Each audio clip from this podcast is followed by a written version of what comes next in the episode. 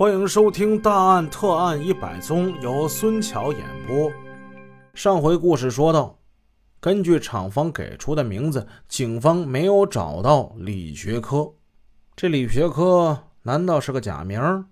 没关系，买东西不光有名字，不是还有地址吗？警方很快又通过当地的邮局查询到当时的邮寄地址，这是江城郊区的一家农户。这家农户有一个儿子，名叫李学料。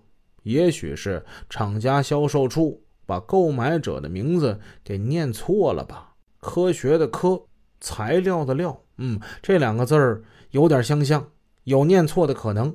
咱们再看看这个李学料。李学料，江城市钢铁厂职工，今年二十六岁，身高一米七五，平时穿的鞋子是四十二码。农村户籍，现在李学料成了警方特定的调查对象。通过外围调查，警方了解到，此人从小就不太安分。早在十多年前，未满十六岁的李学料就因为在路上抢劫别人的钱包而被公安机关拘留过。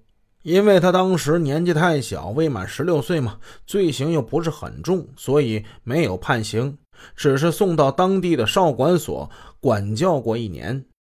就在这时候，跟踪调查他的警员突然传来消息：李学料拎着一个旅行包去了长途汽车站，似乎是要出远门。会不会是他听到什么风声，想要跑啊？专案组当机立断，立即控制李学料。候车室外，一个身材高挑的男子正拉着一个行李箱，他在熙熙攘攘的人群之中穿行。在他匆匆忙忙正准备进候车室的时候，突然之间，几名身着便衣的青年男子旋风般的飞身上前，一下将他扑倒在地，并迅速将他的双臂反剪，并铐上手铐。周围的行人见此情景，诧异的凑过来看究竟是发生了什么事儿。其中一个男子大声呵斥：“你是不是李学亮？知不知道我们为什么抓你？”被按倒在地的男子一脸沮丧：“呃，我我知道，我知道，我我说我杀人了。”他毫不隐晦。随即，他被推上了警车，在审讯室内几乎是没费多少口舌。李学亮对自己所作所为供认不讳，随即李学亮被警方以涉嫌抢劫、故意杀人罪刑事拘留。从案发到六月十九号抓获犯罪嫌疑人，经历了四十三天。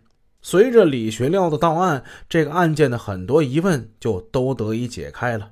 李学亮四年前结婚，婚后生了一个儿子。如今儿子已经两岁多了，李学料因为和父母的关系处理的并不太好，一直就想带着妻儿出去单过，可单过得有房子。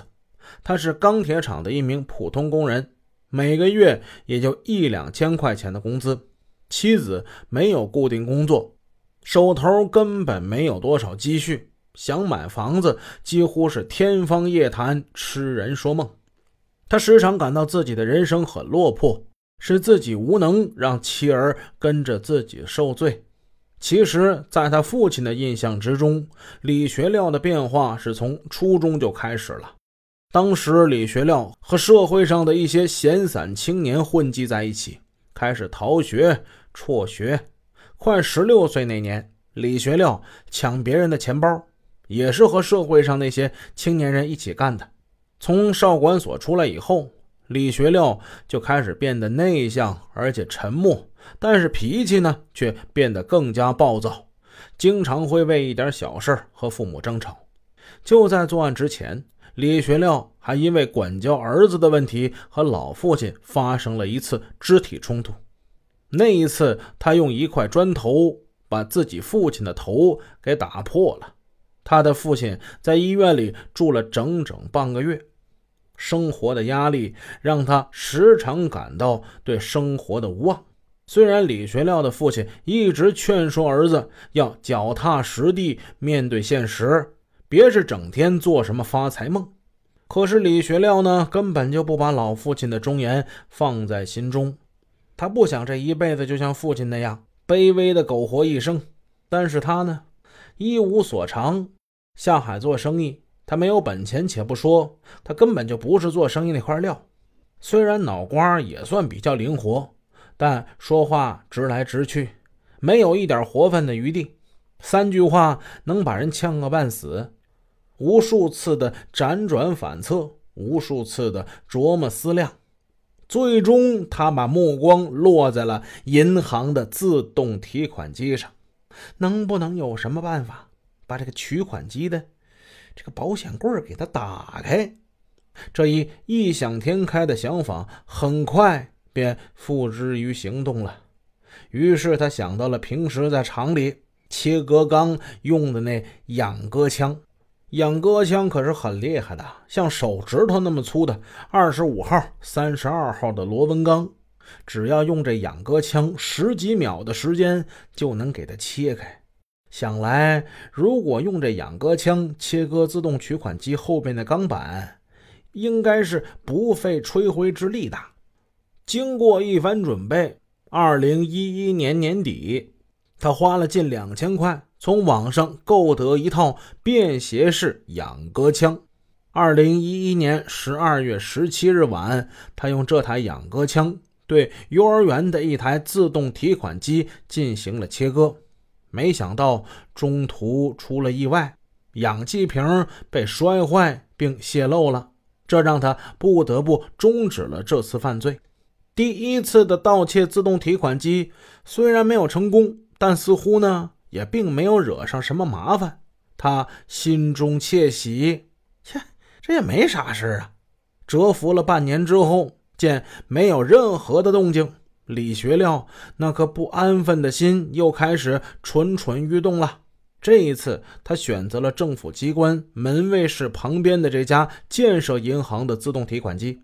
时间来到二零一二年五月七号这天的晚上，李学亮要作案了。